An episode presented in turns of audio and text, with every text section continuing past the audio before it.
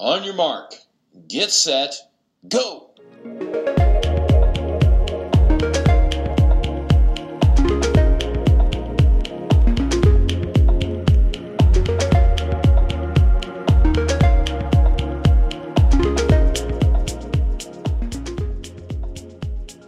はい。えっ、とじゃあ今日も始まりましたオンヤマークラジオ。えっ、と今日は編集長の松田がお伝えします。で今日はですねえっ、とニューヨーク在住のフォトグラファー山田陽さんにえっ、とお越しいただいています。よろしくお願いします。あ、よろしくお願いします。山田さんちょっとご紹介するとニューヨークにお住まいのフォトグラファーでマークとの付き合いとしては10号の Recovery for Tomorrow 大迫君の表紙とですね12号の Whole Running Catalog これも大迫君なんですけど、えっと、両方表紙をやっていただいているという、まあ、その大迫君2度も撮ってもらってるんで、まあ、そこのお話聞いたりとかあとはまあニューヨーク在住なんで、まあ、ニューヨークの今の現状とかランニングシーンのこととかあとあのご自身もトレイルランニングをされるので今はちょっとワサッチを目指してるんですよね。そうですね、9月のまだ一応開催されるというワサッチを去年走りきれなかったので、今年こそはと思ってトレーニングしてます。はい。はい、なんでそういうワサッチの話だったりとか、まあ、向こうのトレイルランニングの事情だったりみたいなこととかも含めてお話できたらなと思います。ということで、まあ、ニューヨーク今あれですよね先週ぐらいからちょっとリオープンがあの広がってきてるような状況そうですね、あの、フェーズを1、2、3、4っていうこう段階で、あの、こう、街を開けていくっていうやり方を今してて、えちょうどだからフェーズ2に入ったんですね。で、フェーズ2っていうのは、えっ、と、まあ外食で言うと、一応外食のレストランはやっていいんですけど、外で食べれる、だからソーシャルディスタンスのそのい 1. 180センチ、まあ、2メーター約2メーターの距離を保てる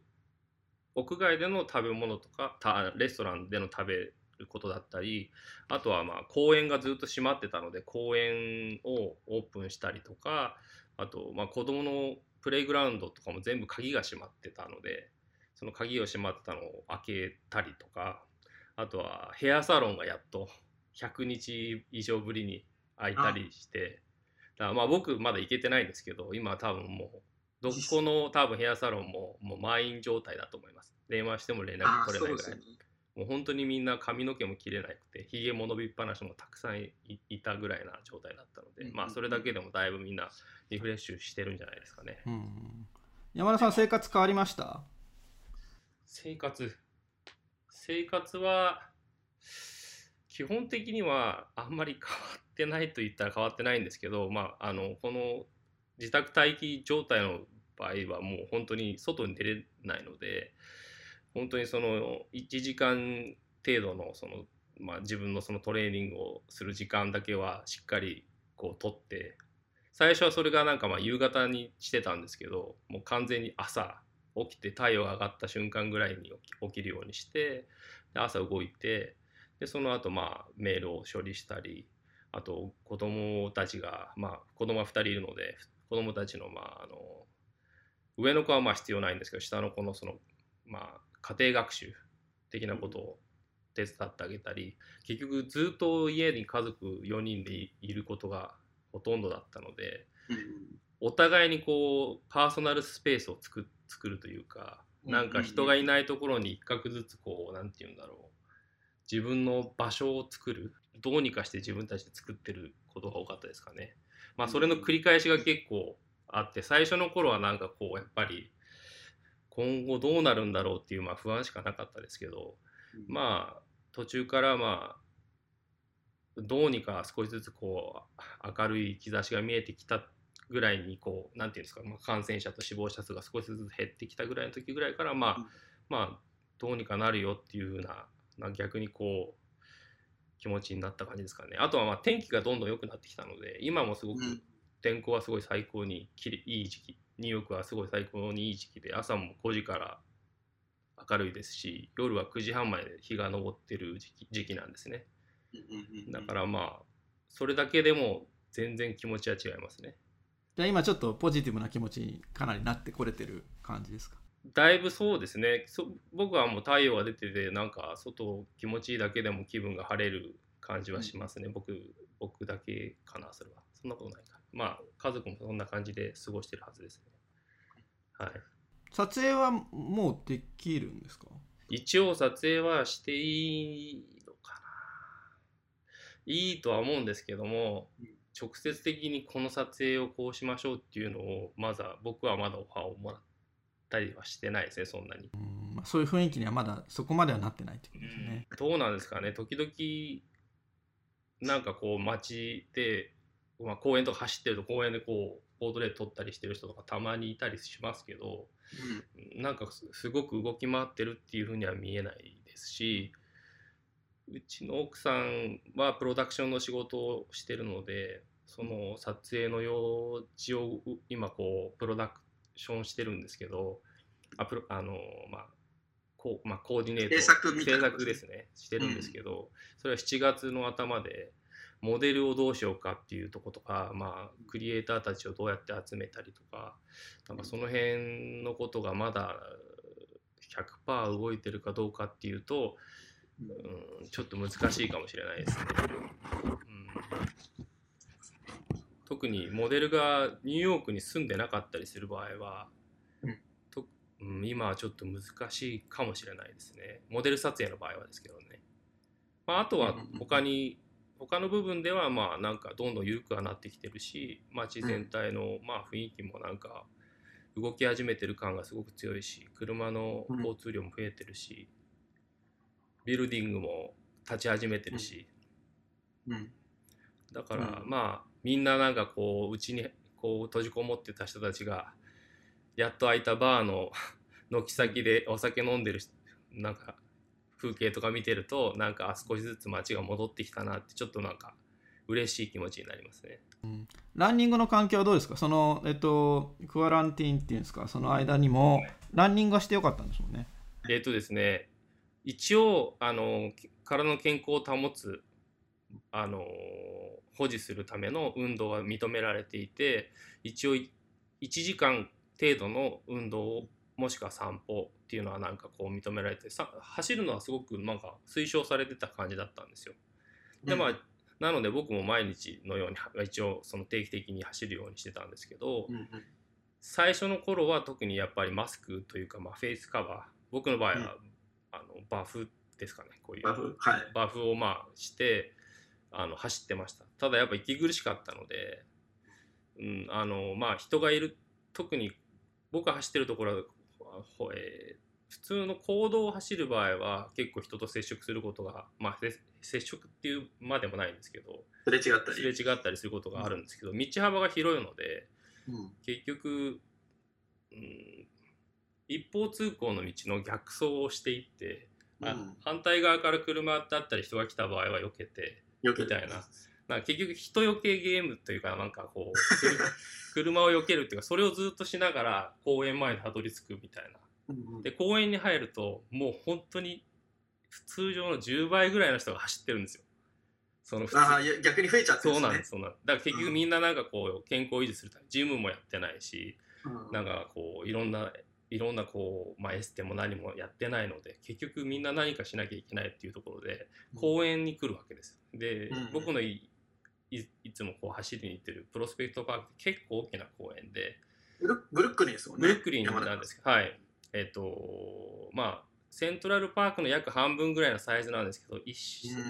たでも一周するとまあでも多分皇居の2倍ぐらいの大きさですかね。うんああじゃあ結構あり広いですますね広いです。はい。だから一周するとまあ1時間ぐらいなっちゃう。うん。だからそこの中に、まあ、すごい自然がたくさんあってうん普通のランニングコースを一周するとまあ 6, 6マイルないか。5マイルぐらいかな。5マイルってなんてるかな。えっ、と 8, 8キロぐら8いキロぐらいですね、うん。そう8キロぐらいなんですけどそのなその中にこうずっと緑をこう走れるトレイルがずっとこううん。坂回ったり下り回ったりしてるようなところがたくさんあのインスタに上がってるあの緑のなんかトレイルはあれプロスペクトパークですか？えー、すごいですね。なんかもう本当山山の中走ってるみたいに見える。うん。結構こんこのこのこの春から夏にかまあ初夏にかけては結構小動物がいっぱいいてえ僕の目が間違ってなければい小鹿が走ってたんですよね。ー、おおだから鹿がいるんだと思って。すごいニューヨークにしかそうなんですよ。あのちょっとびっくりしたんですよねえー。ウサギだったり。今まで出会ってなかったですか、今まで出会ってなくてすっごい朝早い6時ぐらいのなんか本当にこう誰も人がいないところにポンポンポンポンって目の前を走っていったのが鹿だったからこんなところに鹿がいるんだっていうみたいな今回初めて。すごい。いいい環境ですね街もあって森もあるという。なのでだからそこの中の、まあ、ランニングコースはちょっと人の数が尋常じゃないので僕はその結構今回すごいいろんなルートを見つけたんですけどとプロスペクトうんパークの中のトレイルをずっとつなげて走ってるんですね。そうするとまあうん一一周6マイルぐらいですかね。トレイルはそあの普通のランニングコースよりもやっぱ人少ない。トレイルは基本は誰もいないんです。おおいいですね。ただ、このココーレンティーンこのじ自宅待機というかこの時期、うん。今回に限ってはみんな一人になりたい人たちがそういううん。トレイルの、えーこんなところに人がいるんだっていうところでうん。みんなこう座ってたりするんですよ。佇んでる 怖いですね。すごい怖いんです。だだけど向こうは向こうでこんなところを人走ってこないだろうと思ってるからヘッドホンとかしてこうタバコとか吸ってたりとか本読んでたりとかするところを僕とか汗だくでバーッと走って抜けていくと本当にびっくりするんですけど、まあ、こっちはこっちでなんかもうあのこんなとこに人いないと思って走ってるからまあお互いまあしまあしょしょうがないというかしょうしょうがないことなんですけどそううんこんそういうと今回はまあ新しい感じですねそれは。いい感じですねそれはまあ東京だと代々木公園のねが外周路っていうのはちょっとトレイルっぽくなっててまああれのもっと巨大な版みたいな感じですかねそうですね。あれと比べるともう全然誰にも会わないです、きっと。誰にも会わない。誰にも会わないし、多分誰ものことも見ないですね。人人に会わないかもしれないですね。それはねなんか自粛期間のランニングコースとしては結構羨ましいじょ環境ですね。そそこがあったから結構乗り切れた気持ち気持ち的に乗り切れたのが 僕的にはあったかもしれないですね。あうん、やっぱ山行きなかったたかった。し自然の中行きたかったっていう気持ちがすごくあったのにどこにも行けなくて。だから1日1回のその1時間のそのランニングがやっぱり心の支えになってたかもしれないですね。そうですねだからまあ走るっていう手段持ってるね僕らとかはなんかそこがかなりこう心の落ち着けどころになってたしあと走る習慣がなかった人はなんかかなり走る、ね、人増えたっていうのもそういうとこも結構あるでしょうね。そうですね今回のことに限っては多分みんな一人のそのさっき最初に言ったパーソナルスペースを作りたいっていうかうん。それの手段として、まあ、ランニングしてその間にまあ音楽を聴くのか、まあまあポッドキャスト今だったらポッドキャストたくさん聞く方がいるので、うんうん。うん、なんかそういうのでちょっと気を晴らすというか違う世界にこうトリップをするというか,、まあ、トラベルするというかうん。なんかうん手段であったような気がしますね。はい、うん僕ちょっと最近あのヨガにはまりつつあってですね、なんでえっとあのちょっとヨヨガもなんでしょうこの時期すごく増えたと思うんですけど日本でも。ニューヨークとかもそういう感じします？うーんとですね。ヨガはうん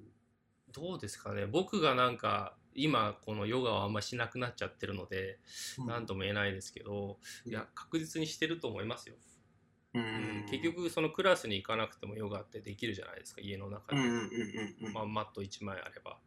なので、うん、やられる方は増えたんじゃないかなと思います。はい。それこそあのポッドキャストであの、あ僕よく聞いてるのは「 At, At a Distance」っていうポッドキャスト、はい。それ多分ニューヨーク発だと思うんですけど、とかあとあのグウィネス・パルトローがやってる「グープ」ってあるじゃないですか、あれにもあの両方に出てたのがなんかエディ・スターンっていうあのヨガの先生が出てて。で両方とも割とそのこの時期にあのヨガやる人が増えてでまたあのなんだっけ、えー瞑想とか、はい。うん、進めたりみたいなことをすごいやってましたね。なんかそのムーブメントの時っていうかまあ僕僕だそのすごくヨガをした時期があって、うん。それはもう、それちょっと聞きたいんですよね。ああいいですよそれはもう、んまあ、あの同じような状況に陥ったそのセプテンバーイレブンの時ああ、なるほど、ね。2001年の時に僕ちょうど多分まあなんかこうまだニューヨークに来てる数年で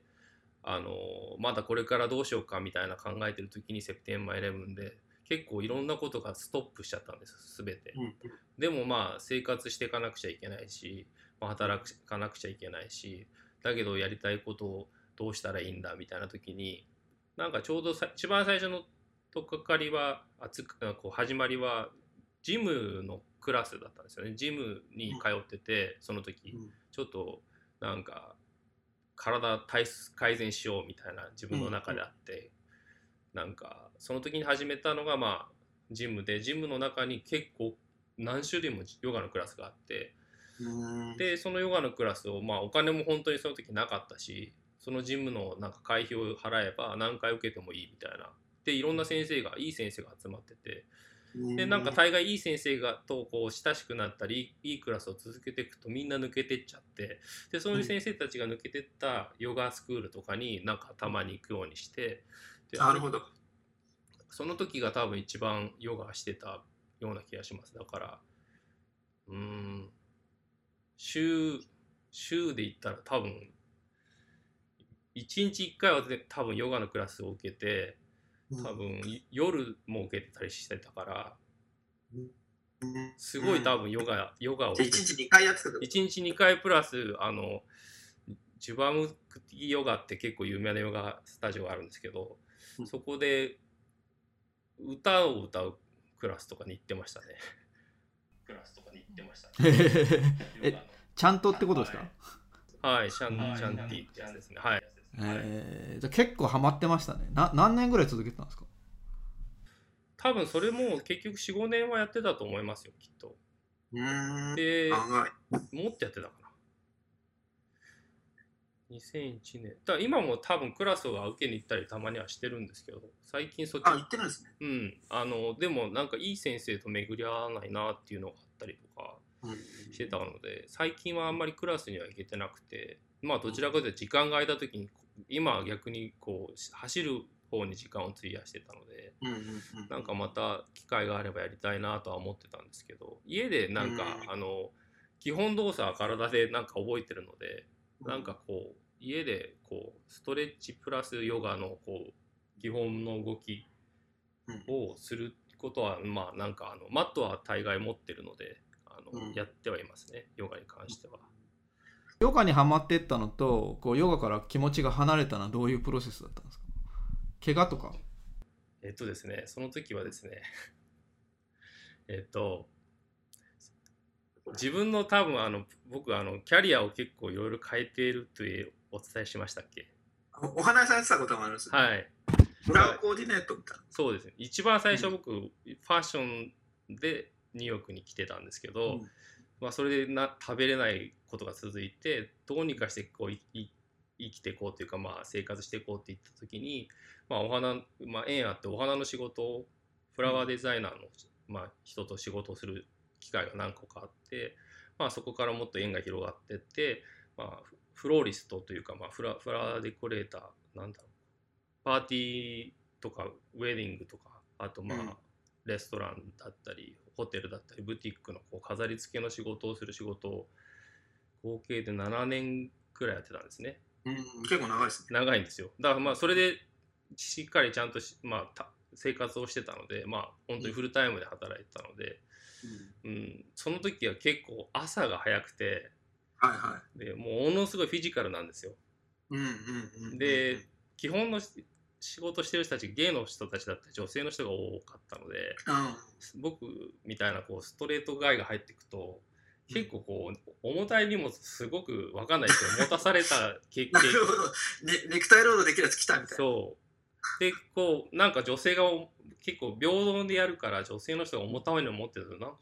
申し訳ないから持っちゃったりとかししてると、うんうん。腰を痛めたんですよねすっごい。はいはいはいはいはいはい。で腰を痛めるとやっぱりこうヨガができなくなっちゃってあそこから結構運動をしないのと、まあ、仕事が忙しすぎたのを理由に、まあ、少しずつこう離れてってあ。気づいたら、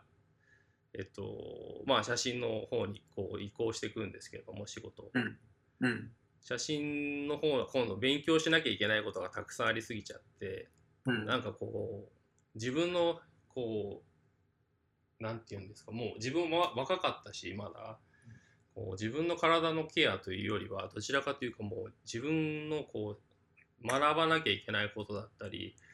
自分のキャリアだったりっていう方向を考えたら時間が全くなくなっちゃったんですよねきっと多分。朝花屋さんの仕事を、まあ、朝早朝起きて花屋さんの仕事して花屋さんって昼ぐらいに終わるんですけどうん。で一回終わった後から写真のし仕事をこう勉強したりとかアシスタントの仕事に就いたりしてるともう本当に一日中なもう時間がなくてで気づくと一日が終わってるみたいなことが続いててそんなことをしてたら、えーまあそそんなことをして基本的に写真の仕事にこう、まあ、移行していくんですけど僕は。うん。で写真の仕事をずっとしていくと、まあ、写真の仕事が忙しくなって、まあ、同じようにこう続けていって、まあ、同じようにこう生活はしていくんですけど今度子供がちょうど結婚をして子供が写真の仕事を独立してすしてすぐぐらいに子供が生まれるわけですよ。うん。そうすると子育てがを半分しながらうちの奥さんと二人三脚でうん。あの進めていくんですけど全くこう分からないことだらけで、うんこうもうもう四苦八苦しながら、まあ、アメリカで子育てするっていうこと自体も大変なんですけど、まあ、大変ですよね。それプラスまあ仕事をもうずっと続続けてってたのでなんかまあ自分の体をケアしなさすぎてやでこう2000何年だ？10え2人目がまあ生まれるんですけど2012年かな、うん。12年に生まれて3歳ぐらいになった時かな。だから2016年うん。にあじゃあ2010今でも思う2015年のえっ、と冬かな。寒かったんですけど、なんかこう足がしびれ始めたんですよ。であなんか痛いのはなんかわかるんだけどなんかしびれるずっとしびれるっていうのはなんかちょっと気持ち悪くてでちょっと調べるとしびれは一番良くないみたいなことがいろんなこう医学のところで出出てきたのでうん。アメリカの病院でこうチェックに行ったんですよね。そそしたらこうん。う結果的にこう何にもこう検査にも引っかからないし別に痛くないんでしょみたいなことを言われていやでもこのしびれはおかしいしなんかおかしいあ体絶対おかしいと思うっていうのを思ってたので日本に帰った時にあの整体に行ったんですね。はいはいはいはい。今でも通ってる整体なんですけどそのスポーツ整体の先生が、うん。これはなんかもうまああのレントゲンとかに出ないかもしれないですけど血の巡りが本当に悪くなってますねって言われて、で山田さんこの何年運動してますかって言われてうん。そういえばしてないなっていう思うそこですごい久しぶりに思い出してうん。で多分きっと今体も重いだろうし今はすぐには運動が始められないと思うのでさまず歩きましょうかって言われて でまあそこからですね始めたんです。でまあそれが多分25年だったんで39歳の冬の時でうん。でそのそこからなんかこう動いたら最初全く走れもできず昔まあ運動をすごくしてたのでうん。結構こう運動には自信があったんですけど多分3キロ走るのきつかったんですよね。うん。セルフイメージとのギャップが。そう。なんかこう頭の中で前に進んでるんだけど足が動いてないみたいな状況だったのでこれはちょっとおかしいと思って少しずつまあまあなんかこう自分の生活のこう空いた時間の中にあのランニングを入れ始めたんですね。まあ最初ランニングっていうかまあジョギングですね。うん。それでまあジョギングをちょっと続けていくとまあ男性の方だったら多分皆さん思うと思うんですけど少しずつ体重が落ちていくじゃないですか。うん。で体が軽くなってくるとなんか今までこう片頭痛とかしてたのとか肩こりとかなんかあったのがどんどんなくなってったんですよね。うんで調子が良くなってきてなんか最初は3キロも走れなかったのが3キロ走れて5キロ走れて、あ昔よく走れたよなと思い始めた時になんかちょっとレースに出てみたいなと思って、うんうんえっと、ニューヨークマラソンに応募したんですよ。うん。もう、いきなり、はい。そしたら2016年のニューヨークマラソンに当たったんですよ、僕。一発合格ですか？えっとね、うん一発だったのかな。2回目だと思います、多分。えー、すごい。それで、それ僕40歳の時で、なおかつその five borough って言って、こう、ニューヨークステあ、ニューヨークシティって5個の街でつながってるんですね。はいはい。あの、スタテンアイランド、マンハッタン、ブルックリン、えークイーンズ、ブロンクスなんですけど、うんその five borough を全部つなげたレースが始まったのがちょうど40年、その時の40年前で、40周年記念だったんですよ。うんで、ちょうど当たって、あれじゃあ山田さんと、に山田さんとニューヨークシティマラソンが同い年ってこと？ただ、なんかその、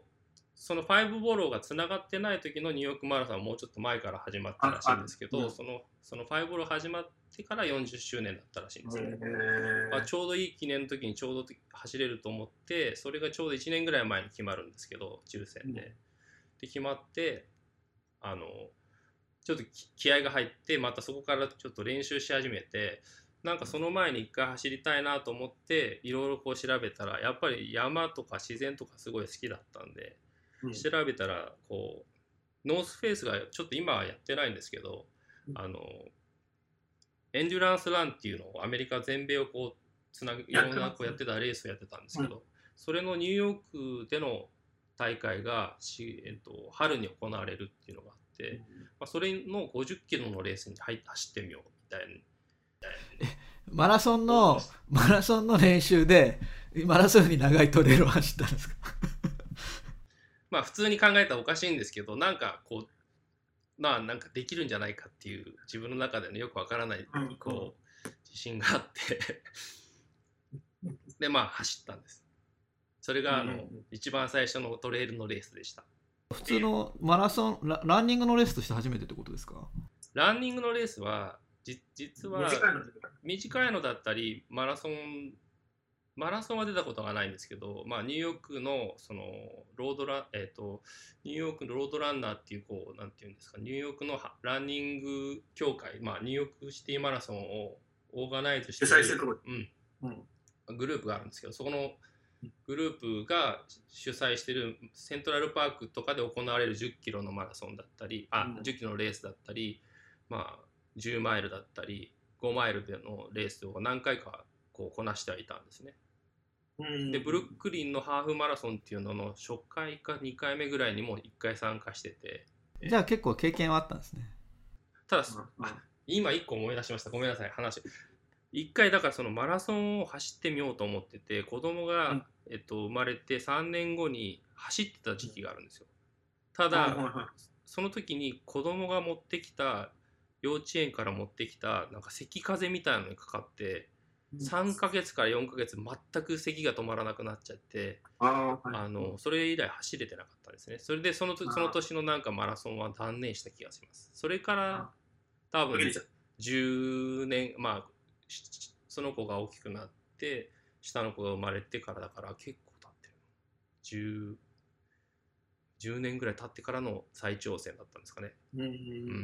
うんで、えっと、ノースフェイスのトレランレースに出たんですね。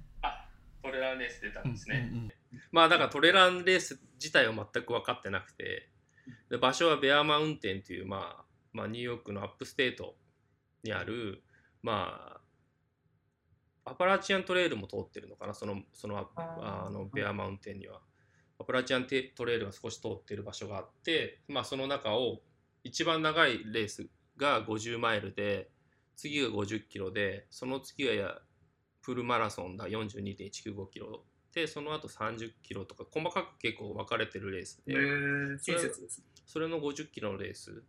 に参加したんですけど、まあ、全くやっぱり後半バテバテで動けなくなりただやっぱり自然の中を走ってるっていうのがすごく気持ちよくてなんかこう疲れてるんだけどなんか走れたっていうのがありましたね。最後なんかもうゴールした時もちゃんと走ってたしなんかうん。なんかちゃんと完走できましたそれは。はい。トレイルって不思議ですね。僕もあの僕も初マラソン走ったの40歳の時なんですよ。長野マラソン走ったんですけど。で長野マラソンの練習してる時に一回あのトレイルの壮行会みたいなやつに参加して三浦半島の、はい。でそれがねえっと40キロちょいだったのかな。その時初めてあの40キロ超えしたんですけどトレイルだったら40キロ走れたんですよね。うん、なんかそうそういう不思議な感じありますよね。なんかトレイルだと、きょ距離の感覚がロードとちょっと違うっていうかね。はい。うんうんうん。まああとなんか他のトレイルレースを知らなかったのでなんか今となったら、まあ、あんまり標高差もなかったような気がするし、うん、なんかこう日本みたいなこう急勾配もあまりなくて 本当にトレイルだったような気がするんですよね。だからなんか逆に良かったのかなっていうかずーっとほとんど歩道も走る区間もなかったしずーっと山の中を走ってる感じでなんかすごいこのトレイル走るのはやっぱ楽しいなと思って楽し楽しさをこういっぱいもらって帰ってきてそこから今度それが4月か5月だったので次のそのまニューヨークマラソンに向けて11月のニューヨークマラソンに向けてこうロードの多分トレーニングをずっと続けていったんですね。うんうんじゃあ最初のトレランレース体験が非常にすごい良かったってことですね。良かったですね。なんかまあ、うんやっぱり自然自然とこうこう触れながら走るっていうのはすごく僕にはなんか、うん、ここなんかすごく良かったですね。うん、やっぱニューヨークと山って結びつかないじゃないですか。あでも upstate とか行くとやっぱあるんですね。うん、結局あのそのマンハッタンから出て少し南あ北にこうもう本当に30分も行ったら山なんですよ。基本的に。えー、そうなんだ。はい、だから本当にこのエリアだけ人がいっぱいいるしもうそれこそ upstate キャッツキルっていうエリアに行くとマス釣りの本場が東えー海岸での本場が、ロシコっていうエリアがあるとこはもう本当にもうあのフライフィッシングの東海岸のまあ発祥の地みたいなとこがあってそういうとこ行くと本当にフィッシャーが川にいっぱいいるしいっぱいはいないけどまあちゃんとこうすごい有名なポイントがたくさんあるしまああともう少し上の方のフィンガーレイクのエリアに行けばもうワイナリーがたくさんあって自然しかないっていうか人はあまりいないエリアたくさんありますね。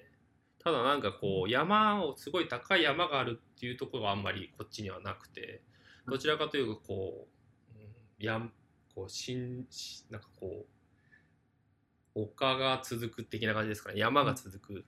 高くない。低山低山ですね。だから夏は暑いです。あアパラチアントレイルもそう言いますよね。アパラチアントレイル重走もやっぱり標高が低いからなんかね人里が近い良さはあるけど暑いとかね。うん。だからちょっとこう涼しさはそんなにないかもしれないですね。あの、高い山を登ってって上は涼しくてみたいな感覚はあんまりないかもしれないです。ね西の方はやっぱり高い山があるからあれだけちょっとちょっと山が有名みたいな感じがするけど、ね。ヨセミテだったりとか。西側の方は大きな山がうん。ロッキー山脈があったり、うん。はい。でも東は高さはないけど自然はいっぱいあるっていう感じなんだな。そうですね。高さはないですけど自然はたくさん川もたくさんあるし池もあるし湖もたくさんあるし結構ニューヨークステートは多分このニューヨーク市っていうこの five borough マンハッタンを中心にしたこうまあ five borough 以外のところは本当に自然だらけなんですよね。だからみんなラフティングをししたりあのカヌーを持ってってカヌーに乗ったりあとこう丘がすごく多いので峠がすごい多いので自転車乗りの人たちが結構多いです。はい、うちの馬がなんかきっとしかも長さがすごいあるのでょ。僕があのいこう走りに行ったことあるとあのそのハドソン川沿いのこうトレイルなんかは行こうと思ったら100キロ100マイルぐらいずっと北に行けちゃうんですよね。え一直線にずっと。うんうんだから自分でこう帰るじ場所を見つけてそこから帰ってこなくちゃいけないみたいな。ずーっと川が続く限りトレイルが続いていくみたいな。えそう。そういう感じの作りですね。ー行ってみたいけど、いつになるの？かな。うーんそうですね今はちょっとなんかこうなかなかうん、厳しい状況ではありますね。そうですね。4、5年はかかりそうなね。さっきもちょっと。そうですね。まあでもなんか、もう少し状況が変わっていくかもしれないし、あとはなんか、そうですね。ニューヨーク山田さんは割とその走り始めてからニューヨークってやっぱりそのランニングコミュニティの印象もすごい大きいじゃないですか。そうですね。ねなんかえっとランニングチームがたくさんありますね。うんうんうんでなんかブリッジランナーズとかね僕も去年かなえっとなんだっけえっとアディダステレックスが主催してたインフィニットトレイルズっていうレースにあのオーストリアのに行ったんですけどそこの時はなんかアディダスがそのなんだろうロードランナーとトレイルランナーをこうちょっとこう結びつけたいみたいな意図があったのか結構ロードランナーのインフルエンサーに呼んでたんですよ。はい。でそのブリッジランナーズの創始者のジェシー・ザポさんって知ってます？女の子。僕は分からないです、うん、なんかその人が来ててそのなんかニューヨークのなんかランニングコミュニティの発祥の時の話みたいなプレゼンテーションしててそれすごい面白かったんですよね。でなんかや山田さんにもあの別媒体ですけどうちでやってるパーフェクトデーの方でニューヨークのあのノックス？あブラックブラックローゼスの、えっとはいつく作った人なんですかねノックスは？そうですね。か彼彼はもともとでもブリッジランナーでもあったんですね。ブリッジランナーから抜けたんですね。はい、そうです。多分そう、うん初めファウンダーぐらいにいたんだと思うんですけどね。で、最初僕会った時は、一番最初に会った時はブリッジランナーって言ってたので、そこから次会った時に、今度この新しいランニングチームを作ったんだよみたいな話を彼がしてたから、その時にもうなんかこういう T シャツを見せてくれて、それがもうブラックローゼスって書いてあったから、多分そう考えると多分なんかこう自分のこうチームを作るっていうのでこうまた分かれてったんですかね。うん。山田さんその辺のなんかこうコミュニティとコミットしたりはせず？ああの黙々と走ってたんですか？ぼ僕は結構ひ一人で走るのが好きみたいな ところがああってうなんんかこう多分このメディテーションをしてた時期もたくさんあったのではい。うん。なんか走りながらメディテーションしてるような感覚があるんですよね。自分の中で。うん。結局こう仕事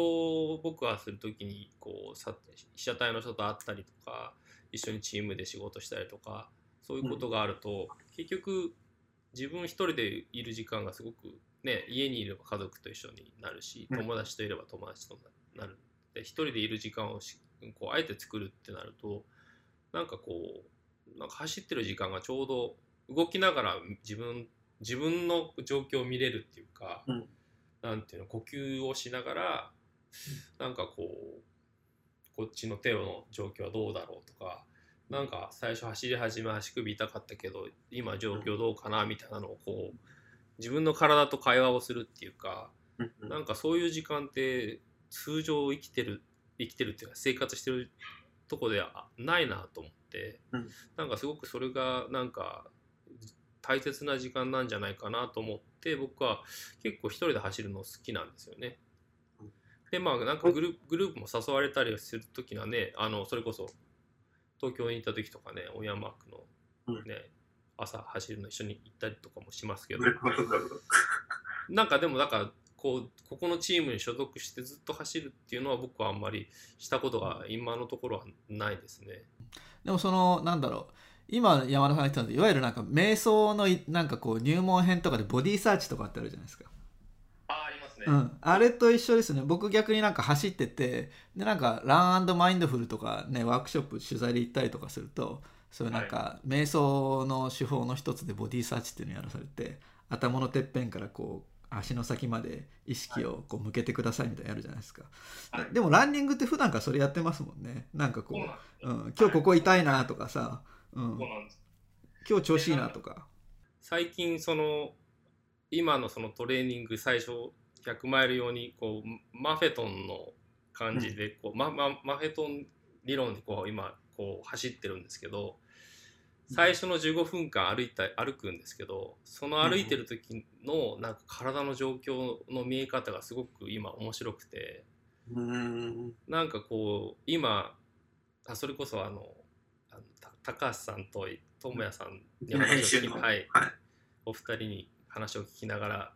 ちょっとやってやってるんですけど今8週間続けて同じようなこうあの走りを毎毎日こう続けてる段階で、ちょうど今日で1ヶ月続いた続いてるんですけど、全く疲れがないんですよ。うん。だからこれはいいなと思ってるんですけどただやっぱ朝起きて一番最初の時はなんかこうだるかったりどっかにこう重みがあったりとか、ちょっと痛いなとか思うんですけどその15分の間にこう最初歩いてる時にそこの動きを見てるとうんよく見えるんですよね。そこから体を動かし始めるみたいな。なんかそうですね一応あの聞いてる方に説明するとマフェトン理論っていうのがあるんですよね。はいうん、でえっと低心拍で練習すると心拍を上げちゃいけないですもんね。そうですねだから一定一定心拍数より上げ上げないっていうか、まあ、自分の心拍数があってその心拍数より上げない、まあ、180引くじ実年齢っていうのをまあ言ってますけど、まあ、それプラス5はなんかもう体の調子がいい人みたいななんかこのそのマフェトン理論の中でやっていくんですけど。で脂肪脂肪燃焼能力を高めていってなんかロングレースで結果を出せる。まあ健康にもつながるみたいなロジックみたいな。そうですね。結局去年その100万円に挑戦した時以降怪我が続いてて、うん。怪我があると練習もできないし仕事にも差し支えがあるから、うん。いろいろこうなんか考えちゃったんですよね。やっぱり自分もそんなに若くないのでそんな強度を高くして通常の仕事に差し支えがあるとなんかやっぱ足びっこ引いて人の前に行くとどうしたんですかっていうところから話が始まってしまってこうやっぱちょっとこううん仕事の方に集中できない時もあるのでなんかそれは良くないなと思ってやっぱりこう、うん、その怪我がないようなトレーニングの仕方っていうのはすごく理想的だなと思った時になんかで、出会ったなんかし感じですね今。そうですねなんかオンヤマークマークでもマフェトン理論結構やっててやっぱりすごいこう、あのなんだろうは反響があるんですよねマフェトンに関しては。でそのねえっと山田さんがアドバイス受けてる矢崎智也君とかも新越語学でマフェトンだけでやってすごいあね。ねは8位だ10位以内に入ったんですよね。けうん、入賞して結果出していて。でもマフェトンの心拍って思ってる以上に低くないですか？こんな低くていいの？みたいな、そうですね。うん、でその最初の15分ぐらいでゆっくりゆっくりそのあの目標心拍に上げていってでね。あの目標心拍を維持しながら走ってそれ以上上げちゃいけなくてまたこれ下げる時もゆっくり下げなきゃいけないんですよね。そうです。だから最初と最後で15分ずつ取るんですね、なんかそれがなんか僕には今の僕にはすごくちょうどいいなと思ってやってるんですけど、ちょうど15まあ人によって多分違うと思うんですけど、えっと結構15分ぐらいすると最初こう手の感覚が変わってきてなんか血の巡りが良くなったような感覚が出てきて足の裏にポカポカしてくる感覚が来るんですね。うんうんうん。であこれけこれも燃焼し始めたなと思った時ぐらいから走るとなんかこう、うん。そこからコアタイムっていうことらしいんですけどそのコアタイムを、うんまあ、しっかり走るっていうのが重要らしくてそこをまあ心拍数上げずに同じこの、まあ、心拍数で一定の、まあ、スピードはまあ変わってもいいしそれはそれこそ下りだったらスピードは上げないと心拍数変わっちゃうので上げるし上りだったら歩いてもいいんです。はい、なんかそれを続けてこう自分のこうリズムを作っていくっていうのがなんか今はなんかすごくそれがなんか理想的でなんか続けてても苦じゃないというかなんかまあそれこそメディテーション一朝1時間朝やって動き始めるみたいな感じで、うん。なんか一日の始めをできてるような気がしますね。うーんそっか。そのなんだろう。えっ、とマフェトンのメディテーション的な側面みたいなのを初めて聞いたからちょちょっと面白いかもしれない、うん。でもあれあれですよね。そのゆっくりゆっくりこう始めていくからあの指先とか普段あの血液とか酸素が行き届かない毛細血管の方までちゃんと血が巡ってそこがこう成長するよみたいなあの、はい理屈もあるわけですもんね。まあそうですね体だからこう体に負担がないというかいいきなりポッとこうスピードを上げて筋肉が。っていうのは去年その100マイルを挑戦した時に最初の3マイルでうん足首をすっごいひねってしまって。うん。でもそれって結局多分自分が舞い上がってたのか何なのかわからないですけどうん。体が温まってない状況の時にうん。周りのペースに飲まれたのかうん。一緒のぐらいのスピードで走ってって普段だったらしないようなそんな捻挫をしてしまったみたいな。だかうんらそれが自分の中でコントロールできてなんかこう最初は緩く歩いてでもいいからスタートしてなんか体がしっかり温まってきてスタートしてたらこうはならなかったんじゃないかっていうなんかこうこう教訓からき来てるようななんかこう教訓があってそれを考えると今やってることはなんかちょうどいいんじゃないかっていうはいふうにして。まあとりあえず8週間終わった後から今度長い距離を走るっていうあの、うんステップ2になるなるのでそこからまたちょっと郊外の山に行けたらなとは思ってるんですけど、うん。はい、その去年参加したワサッチはどどんな感じですか？もうさ最初の3マイル3キロで足ひねっちゃったんですか？早朝スタートなんですけどうん最初はもう何もない丘から始まってまあ標高がもともと高い山なんです。スキー場ですね多分。ユタ州でしたっけ？ユタ州のソルトレイクシティにあるワサッチ山脈を、まあ、100マイルこうなんですか。ループとかではなくてもういこう全部一つにつながったこう one way でした one way one way 式なんですけど始まるレースなんですけど最初のもう一番最初の山を登る手前のところのこう普通の丘のところで足をひねってしまったので。もう最初に折れたかなっていうぐらい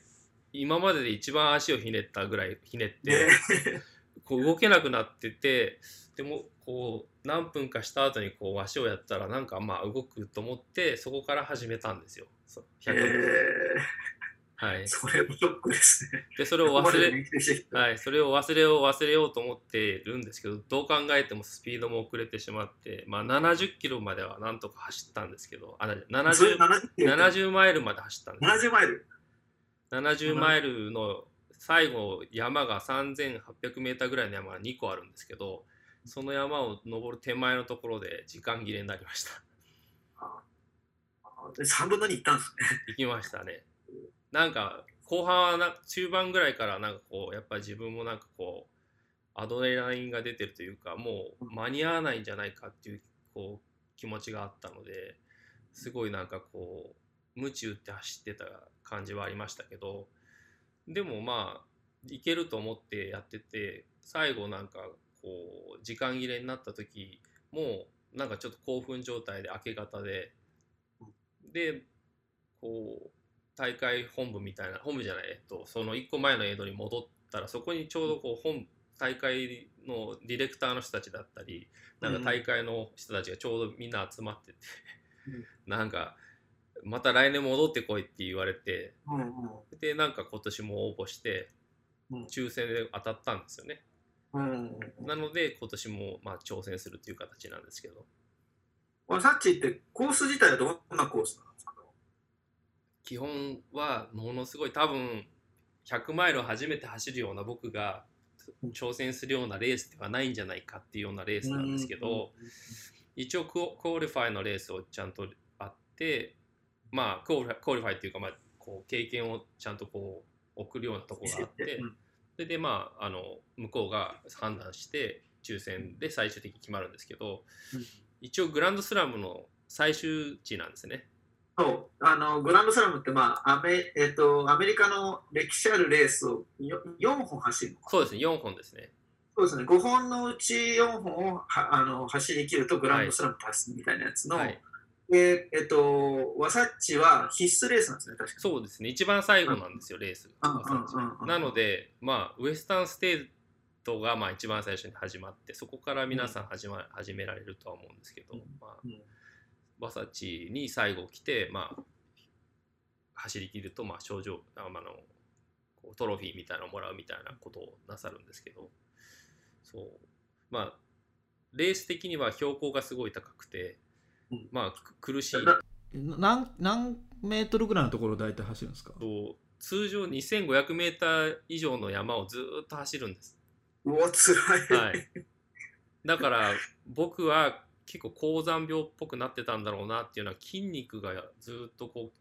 うなんでこんなところに筋肉痛になるんだっていうような感じでうんずーっと筋肉がこう筋肉つってた状況が続いててでもすごい山が綺麗なんですよこれがまた。なんかこう今まで出たアメリカまあアメリカのレースそんなに僕出てないんですけどなんかアメリカのレースやっぱこういうのを求めてたなっていうのをすごい凝縮されててえー。なんかエイドステーションの人たちもみんな優しいしうん。なんて言うんだろうこう僕はサポーターもいなければペスペーサーもいなかったけれどもなんかいない人にもペーサーがいるみたいなペーサーとかこうサポーターがついてるような感じでエイドステーションの人たちがものすごいサポートしてくれるんです。でまあ走ってる人の数もまあ300人前後で小規模なんですけどなんかこううんすごくアメリカのなんかこういいところが集まってるというかうんみんなでこう小さいながらもこうこのワサッチの山の魅力を最大限こう引き出すようななんかレース作りをしてくれてるみたいな。うん。ところがあって。なんかそんなのがあったので多分きっと足の痛みも忘れて走ってたんだと思うんですけど。うんそう。まあゴールできなかったのでちょっと悲しくて。うん。悲しい気持ちでゴールに帰ってきてなんかこう最後ドロップバッグをこうピックアップしようとしてる時に預けてた荷物をピックアップしようとしてた時にパッと右足を見たらこう象みたいな 足に膨れ上がってました。その後東京に来た時見せてもらいましたね足ねまだ腫れてたよね。もう全然なんかよくこんなんで走ってたなみたいなうん。状態でした。もう怪我は治りました？いやその怪我はまあなんか治ってその怪我のせいなのかわかんないですけどその後去年の年末に反対側の足首ひねっちゃってやりがちですよね、はい。もう多分バランスがおかしくなってたのかもしれなかったんですけどこっちが結構また中度の捻挫って言われてあ結構そこからまた走れなくなって結構こう右と左を9月から12月ぐらいまでにずっとやこう足首の故障を抱えてたのでなんかこう去年後半はなんかう全然なんかこううん走れなかったですね。な何度か山には行きましたけど今はなんかだいぶ良くなってなんかこう足首のしこう故障をしてた人のなんかインスタでトレイルあのこのトレーニングの仕方特によく見,、はいはい。見たのはあのザック・ミラーさんがうん。そその辺の彼も足首痛めてた時に変わったみたいで、それを全部あのストーリーの、えっと、ハイライトに入れてくれててあ、残してくれてるんだ。それがすごく勉強になってそれと同じことをしてこう足首をこう動かすことを結構やってましたね。あのええ。動けない時は。そういうなんかこう細かいなんかこうトレーニングみたいなのを走んなくていいけど足首だけこう動かすみたいなのをよくやってましたねね捻挫さするとその後可動域すごい狭くなったりしますもんね。それがすごくダメってあの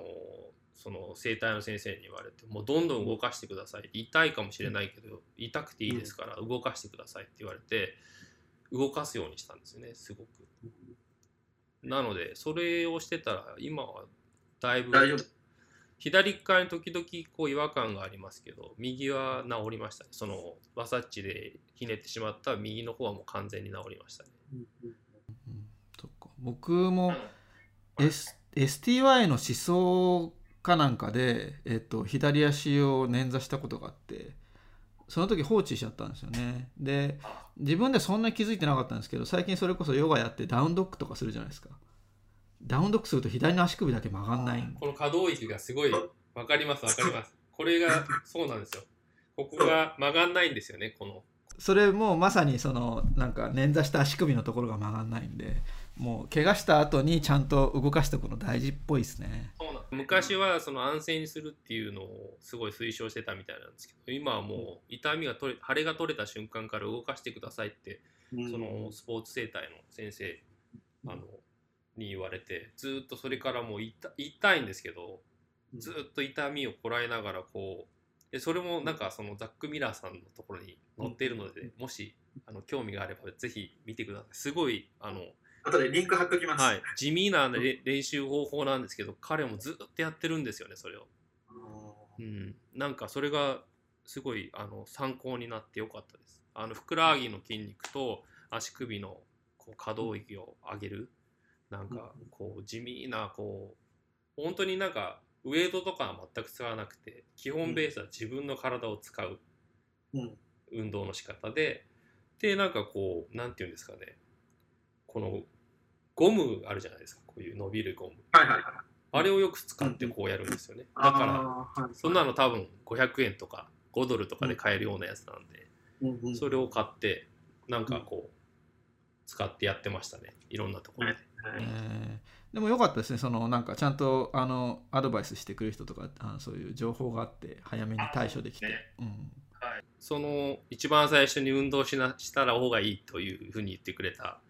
生体の先生。はい、整体の先生がいま未だに日本に行く行くとあの見てもらってるんですけど